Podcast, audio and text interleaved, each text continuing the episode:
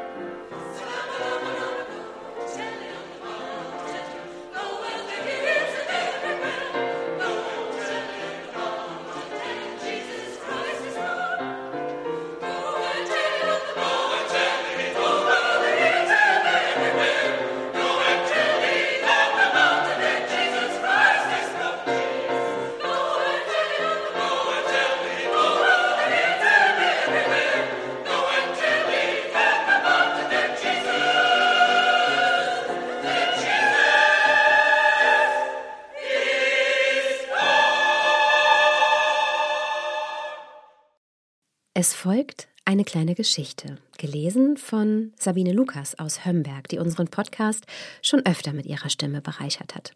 Heute hören wir Lichtverschmutzung.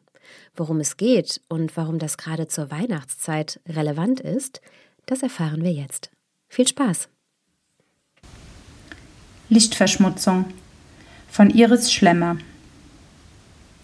Doch, Weihnachtsbeleuchtung finde ich schön. Ich sehe gerne eine Kerze im Dunkeln, mag auch leuchtende Sterne und festliche Lichterketten hier und da. Aber man kann es auch übertreiben. Rot-grüne Staccato-Lichtorgeln, grell blinkende Weihnachtsmänner, strahlende Rentierherden im Vorgarten, das ist mir zu viel. Es gibt einen Weltatlas der Lichtverschmutzung. Italienische und amerikanische Forscher haben ihn veröffentlicht. Das Ergebnis die meisten Menschen in Westeuropa sehen keinen klaren Sternenhimmel, denn Kunstlicht verhindert den freien Blick.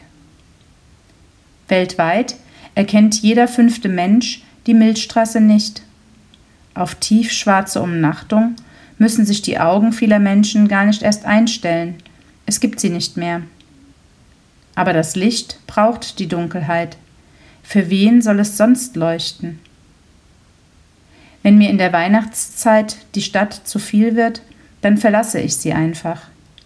Fahre ins Umland, suche Stille und Dunkelheit.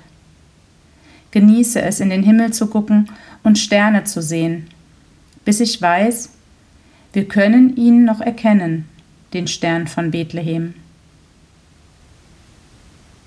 Dazu passend Weihnachten und ich wandre aus den Mauern bis hinaus ins freie Feld, heeres Glänzen, heilges Schauern, wie so weit und still die Welt. Sterne hoch die Kreise schlingen, aus des Schnees Einsamkeit, steigtst wie wunderbares Singen, o du gnadenreiche Zeit. Von Josef von Eichendorff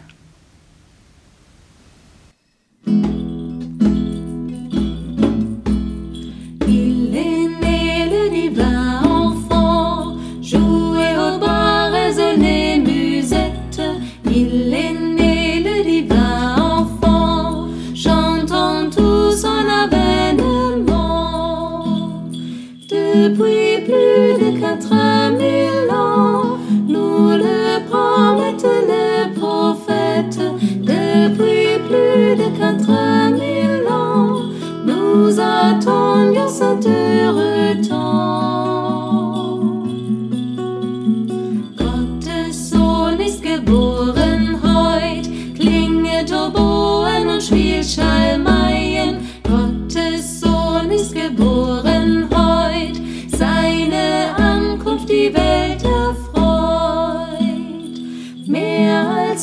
tausend Jahre schon gaben uns die Propheten Kunde. Mehr als viertausend Jahre schon warten wir auf den Gottessohn.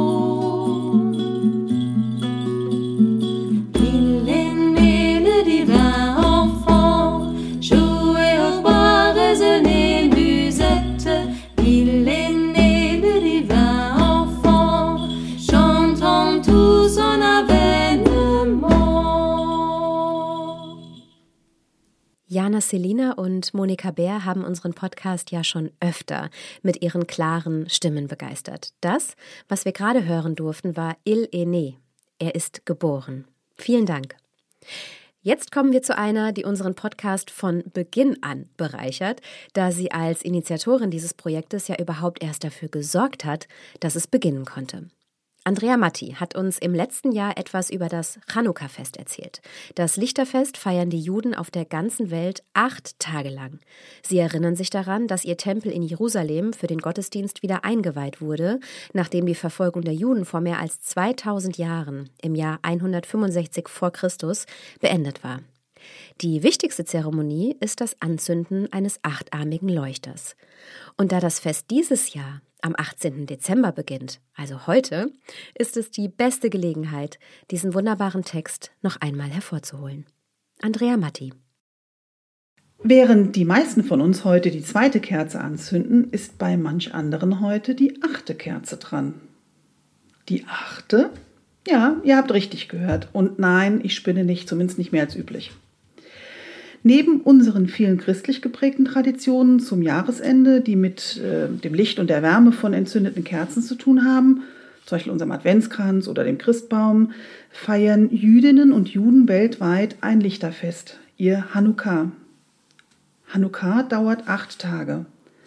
Das Fest startet immer am 25. Des, ähm, am 25. Tag des Monats Kislev, des neunten Monats im jüdischen Kalender, der sich nach dem Mond richtet.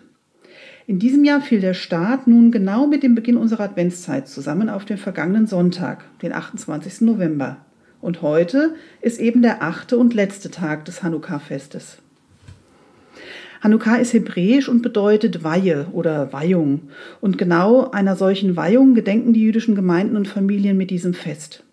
Der Wiedereinweihung des zweiten Tempels in Jerusalem im Jahr 164 vor unserer Zeitrechnung.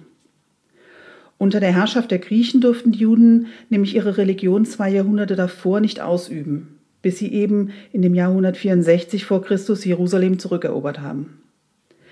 Der Überlieferung nach war in dem Tempel dann nur noch geweihtes Öl für einen einzigen Tag zu finden. Und um neues geweihtes Öl herzustellen, braucht es aber acht Tage. Trotzdem entschied man sich damals, den siebenarmigen Leuchter, die Menora, die wir alle kennen und die uns an die siebentägige Schöpfungsgeschichte erinnert, zu entzünden. Und, das Wunder, das Licht brannte ganze acht Tage. Um daran zu erinnern, dauert Hanukkah eben acht Tage. Gefeiert wird aber nur kurz am Morgen und vor allem ausgiebig am Abend, denn dieses Lichterfest gehört zu den jüdischen Halbfeiertagen. Dafür gibt es in der Schule und am Arbeitsplatz dann auch kein Frei. In der Hanukkah-Zeit besuchen am Morgen besonders viele jüdische Gläubige die Synagoge. Dort sprechen sie an diesen Tagen besondere Gebete oder lesen oder hören die Tora-Abschnitte zur Geschichte des Festes. Erst nach Einbruch der Dunkelheit, eben nach Schule und Arbeit, treffen sich Familien und Freunde dann zum Feiern wieder. Dafür braucht dann jeder seine eigene Hanukkah. Das ist ein Leuchter mit neun Armen. Acht Kerzen erinnern an die acht Hanukkah-Tage, an das Lichtwunder im Tempel. Und die neunte Kerze ist die Dienerkerze, der Shamash. An ihrer Flamme zündet jeder die anderen Kerzen an, und zwar jeden Tag genau eine Kerze mehr, bis eben am Ende der Hanukkah-Zeit alle Lichter leuchten. Beim Anzünden der Kerzen spricht die Familie dann einen Dankes- oder Segenspruch, dem Brachot. Während die Kerzen mindestens eine halbe Stunde lang brennen, darf niemand arbeiten. Selbst die Flamme der Kerze darf nicht arbeiten, also keine Aufgabe erfüllen. Deswegen brennt auch weiter ein elektrisches Licht wenn alle dann gemeinsam singen. Und es wird gegessen und gespielt, um sich abzulenken und dem Licht des Leuchters eben keine besondere Bedeutung zukommen zu lassen. Zum Essen gibt es traditionell Kartoffelpuffer oder Pfannkuchen oder Kreppel, eben Sachen, die in Öl gebraten sind. Denn dieses Öl erinnert ebenfalls an das Lichtwunder des zweiten Tempels. Anschließend äh, warten dann vor allem die Kinder auf noch eine besondere Tradition das Spiel mit dem Dreidel um Süßigkeiten. Der Dreidel ist ein kleiner Kreisel, ähm, wie so eine Box mit so vier Seiten. Auf jeder von ihnen steht in hebräischer Schrift der Buchstabe eines Wortes. Zusammen ergibt sich, aus dem, ergibt sich daraus ein Satz, ein großes Wunder geschah hier oder ein großes Wunder geschah dort, je nachdem, ob mit dem Dreidel in Israel gespielt wird oder eben in einem anderen Land. Außerdem laden in Israel jüdische Gemeinden und Kibbuzim oft zu großen Chanukka-Feiern ein. Auch dort spielen, rätseln, essen alle zusammen und entzünden die Kerzen. Damit sich möglichst viele Menschen an das Lichtwunder und an Gottes Anwesenheit erinnern, stellen viele Juden ihre Chanukka, ihre Hanukkah, heißt es, in ihre Fensterbänke und Hauseingänge. Damit bezeugen sie ihren Glauben, ihr Vertrauen in Gott und häufig auch ihren Stolz Juden zu sein. Das erfordert außerhalb von Israel manchmal ganz schön viel Mut. Einige jüdische Gemeinden in Deutschland haben diese Tradition übernommen. In manchen deutschen Städten gibt es inzwischen auch Chanukka-Leuchter und Feiern auf öffentlichen Plätzen. Die größte Chanukia wohl auch die größte Europas, steht vor dem Brandenburger Tor in Berlin. Ihr seht, auch bei diesem acht Tage dauernden Hohenfest des Judentums sind Kerzen und Licht das zentrale Symbol, wie in unserer Advents- und Weihnachtszeit. Nur, dass deren Tradition viel, viel, viel älter ist als die unseres Adventskranzes, der erst 1839 von einem Erzieher erfunden wurde, um den Kindern die Zeit des Wartens auf Weihnachten zu verkürzen.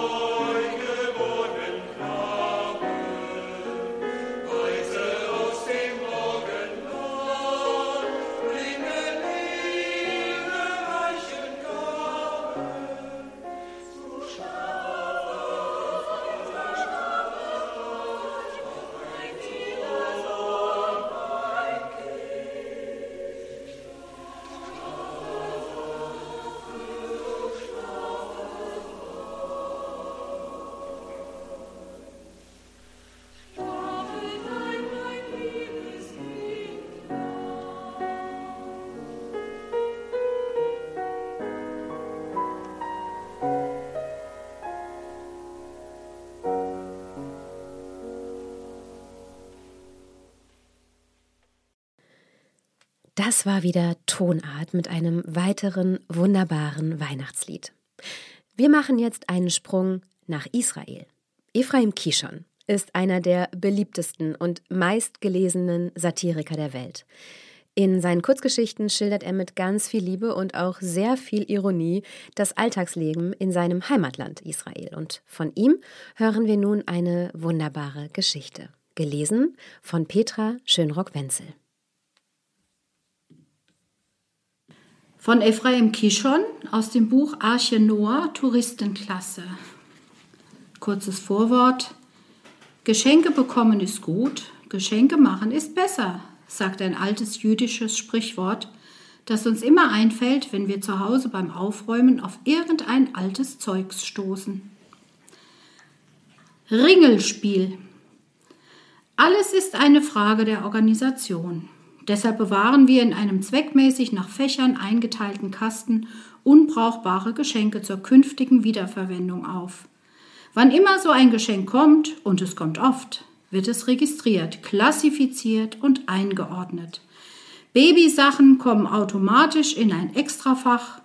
Bücher von größerem Format als 20 x 25 cm werden in der Bar Mitzwa Abteilung abgelegt. Vasen und Talmi silberne Platten unter Hochzeit, besonders scheußliche Aschenbecher unter neue Wohnung und so weiter.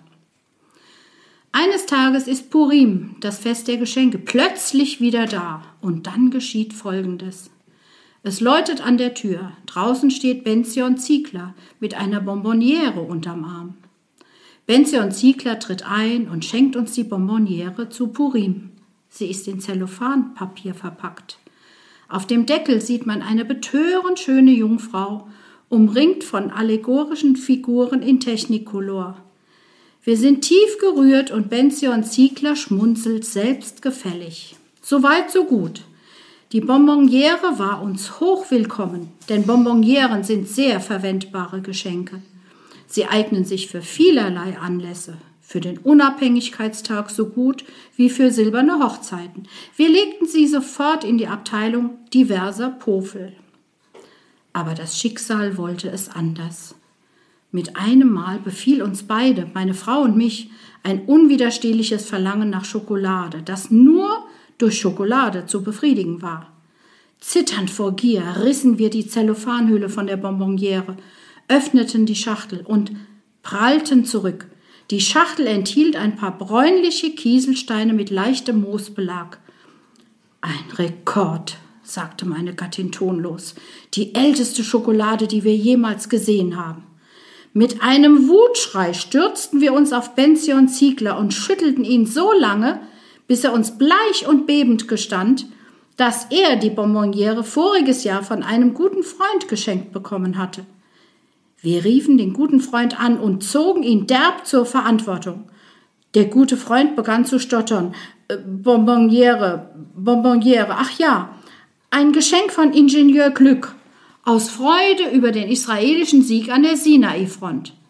Wir forschten weiter. Ingenieur Glück hatte die Schachtel vor vier Jahren von seiner Schwägerin bekommen, als ihm Zwillinge geboren wurden. Die Schwägerin ihrerseits erinnerte sich noch ganz deutlich an den Namen des Spenders, Goldstein, 1953. Goldstein hatte sie von Glaser bekommen, Glaser von Steiner und Steiner, man glaubt es nicht, von meiner guten Tante Ilka, 1950. Ich wusste sofort Bescheid. Tante Ilke hatte damals ihre neue Wohnung eingeweiht, und da das betreffende Fach unseres Geschenkkastens gerade leer war, mussten wir blutenden Herzens die Bonbonniere opfern. Jetzt hielten wir die historische Schachtel wieder in Händen. Ein Gefühl der Ehrfurcht durchrieselte uns. Was hatte diese Bonbonniere nicht alles erlebt? Geburtstagsfeiern, Siegesfeiern, Grundsteinlegungen, neue Wohnungen, Zwillinge. Wahrhaftig ein Stück Geschichte, diese Bonbonniere. Hiermit geben wir der Öffentlichkeit bekannt, dass die Geschenkbonbonniere des Staates Israel aus dem Verkehr gezogen ist. Irgendjemand wird eine neue kaufen müssen. Vielen Dank, liebe Petra, für das Vorlesen dieser schönen Geschichte. So wahr, oder? Zeit für ein wenig Musik. Wieder mit Tonart. Diesmal die wunderbarste Zeit ist nah. Viel Spaß!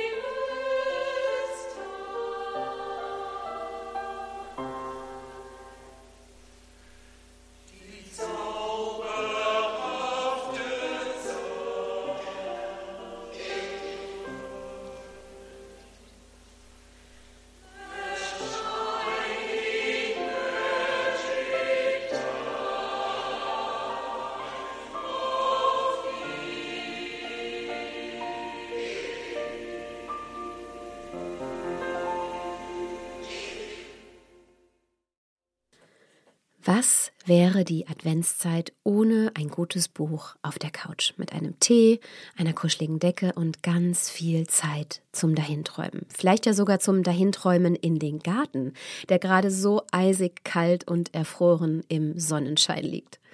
Elisabeth Adam, ehemalige Buchhändlerin aus Bad Ems, hat dafür einen sehr guten Buchtipp. Und sogar noch einen zweiten. Vielleicht ja sogar zum Verschenken. Zu Weihnachten Lesen und Informieren geht ja oft Hand in Hand. Isabel von Groningen hat mit ihrem Buch Die sieben Jahreszeiten neue Anregungen für den Garten rund ums Jahr ein wunderschönes, auch äußerlich wunderschönes Buch geschrieben. Und es besticht durch eine Schlichtheit, nicht viele große Fotos, sondern zarte, kleine Illustrationen von Katie Alnut. Der Schwerpunkt liegt auf dem Text und sie erzählt, wie sie als Kind schon im Garten gearbeitet hat, mit den Händen in der Erde gewühlt und später macht sie sich diese Leidenschaft zum Beruf und sie schreibt über das Glück und die Herausforderungen des Gärtners, gibt wertvolle Hinweise zu Pflanzung und Pflege, zur Gartengestaltung, der richtige Standort von Pflanzen und äh, hat in ihrem Buch sieben Jahreszeiten aufgeführt, weil sie sagt, vier reichen nicht, um die Pflanzen in der richtigen Zeit zu pflanzen. Es, äh, der Garten tut der Seele gut, davon ist sie überzeugt. Und ihr Buch ist mit dem Deutschen Gartenbuchpreis in der Kategorie Bestes Buch zur Gartenprosa oder Gartenlyrik ausgezeichnet worden. Die Jury hat das so begründet, ist zum Thema Garten nicht eigentlich schon alles gesagt? Nimmt man den Band der Autorin mit belgischen Wurzeln und Ausbildung in England in die Hand, so bemerkt der Leser unverzüglich, nein, das ist nicht so. Sie ist die Mitbegründerin der Königlichen Gartenakademie in Berlin-Dahlem und da hat sie viel zu sagen. Diesen Garten kann man auch besichtigen. Das Buch ist im Inselverlag erschienen und ist ein Grund, eigentlich mal wieder nach Berlin zu fahren, um diese Gärten zu besichtigen. Und noch ein Sachbuch, Die wundervolle Welt der Sterne. Es ist ein, der Titel eines wunderschönen Buches auf dunkelblauem Grund, Sterne, Planeten, ein Löwe als Sternbild, die Galaxien mit Goldschnitt und einem Lesebändchen. Und die äußere Aufmachung macht neugierig auf den Inhalt. Der fängt mit der Erdatmosphäre an und hört mit der Entdeckung des Weltraums auf. Dazwischen liegen rund 200 Seiten mit eindrucksvollen Bildern und kurzen, aber sehr informativen Texten. Polarlichter, Meteore, Sternbilder, Mond- und Sonnenfinsternis, Wasser auf dem Mars, die jüngsten Sterne, schwarze Löcher, die verschiedenen Galaxien, und seit Jahrtausenden bemühen sich Menschen auf der Erde, die Geheimnisse des Weltraums zu entschlüsseln. Bereits 567 vor Christus haben babylonische Astronomen eine Sichtung der Nordlichter aufgezeichnet. Circa 400 nach Christus hat eine der wenigen namentlich genannten Wissenschaftlerinnen der Antike, Hypatia von Alexandria, über Astronomie und Mathematik geschrieben. 1912 hat Henrietta Leavitt eine wichtige Entdeckung gemacht, mit der Astronomen die Entfernung von Galaxien berechnen können. Das alles und noch viel mehr steht in diesem wunderbaren Buch. Es ist ein Buch für alle ab acht Jahren, äh, weil auch Erwachsene, und das habe ich an mir selber festgestellt, dabei ganz viel lernen können. Der Autor Will Crater ist Astronom und Wissenschaftsmoderator und Angela Ritzer und Daniel Long haben den Text genial illustriert. 1995 kostet es und ist im Dolling Kindersley Verlag erschienen.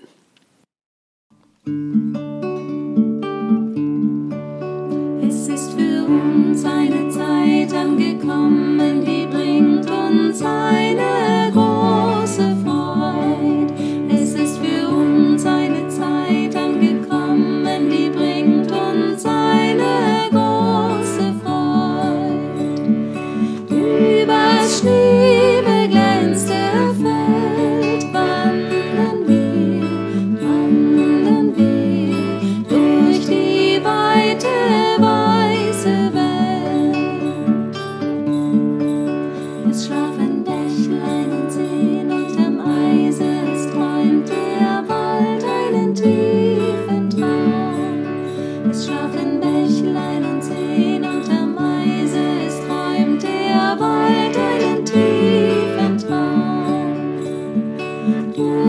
den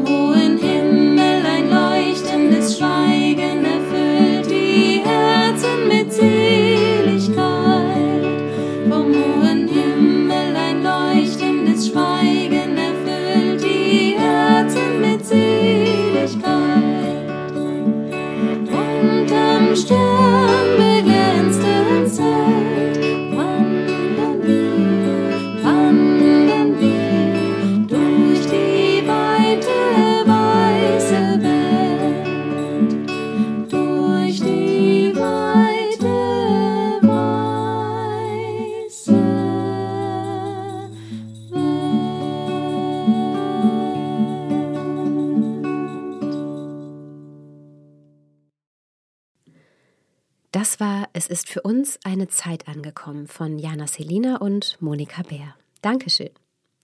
Machen wir doch mal einen kleinen Perspektivwechsel, liebe Zuhörerinnen und Zuhörer. Das tut gut und wenn er gelingt, kann er manchmal ganz schön heilsam sein. Gelesen von Sabine und Sascha Lukas.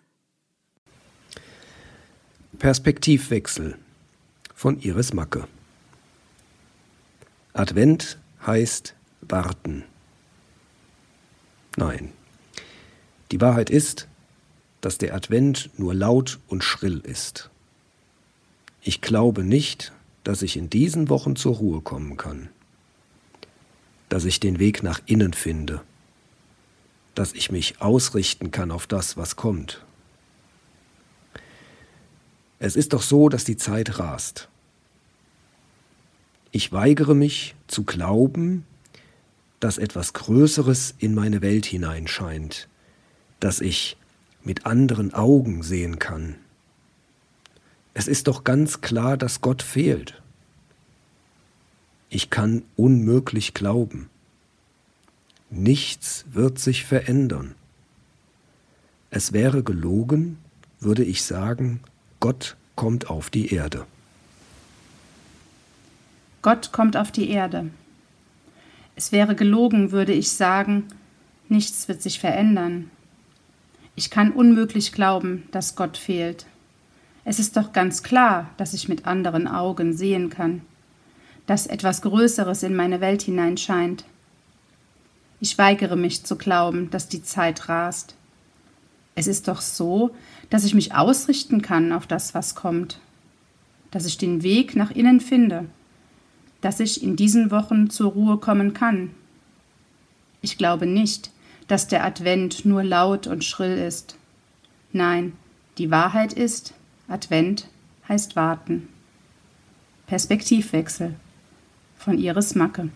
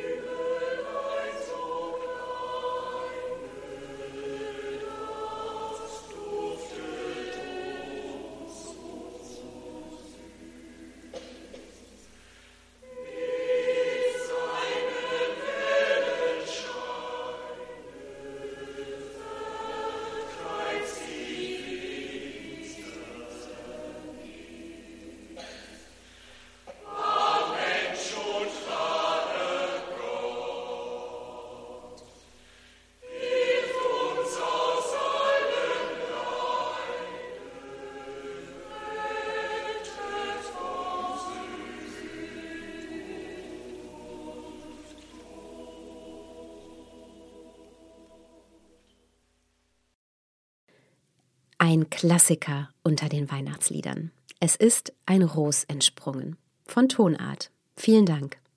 Und tatsächlich, liebe Zuhörerinnen und Zuhörer, sind wir jetzt schon bei unserem letzten Beitrag angekommen. Eine Geschichte, gelesen von Armin Wenzel, der uns etwas erzählt über das etwas andere Weihnachten, nämlich das Weihnachten mit Hund.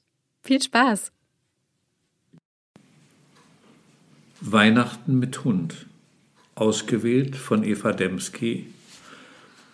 Dominique Marchand, Stille Nacht, Zaubernacht. Die Nacht war kalt, eisig der Wind. Daheim aber brannten die Kerzen und jeder, der noch draußen war, eilte nach Hause und freute sich schon auf diesen Abend, den schönsten Abend des Jahres. Nur ein Mann lief ziellos durch die leeren Straßen. Er hatte kein Zuhause. Da und dort sahen ihm die Leute nach, wenn er vorüberging.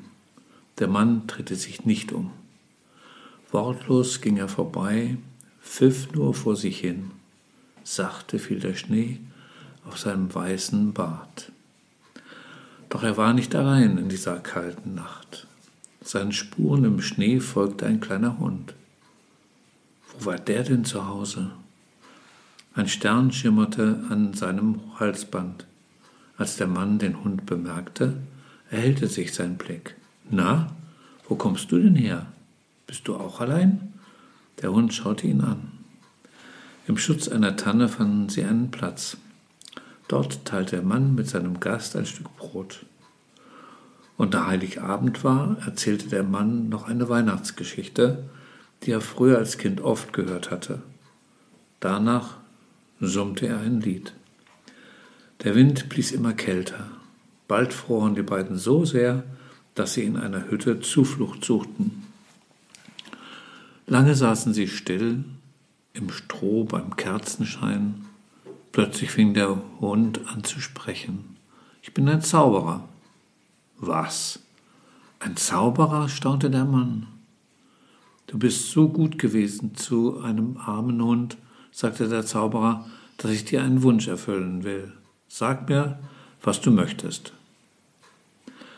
Er musste nicht lange überlegen. Ich habe mir schon immer einen Hund gewünscht. Ein kleiner Hund als Freund, das war sein größter Wunsch. Der Zauberer schwieg lange, dann gab er seinen, seine Zauberkraft für immer auf. Dieser Freund wollte er sein. Und als der neue Tag anbrach, zog der Mann weiter und sein Hund folgte ihm. Vielen Dank, lieber Armin Wenzel, für den schönen Beitrag. Tja, und das war es mit unserem vierten Adventskränzchen. Wahnsinn, wie schnell die Zeit vergeht, oder?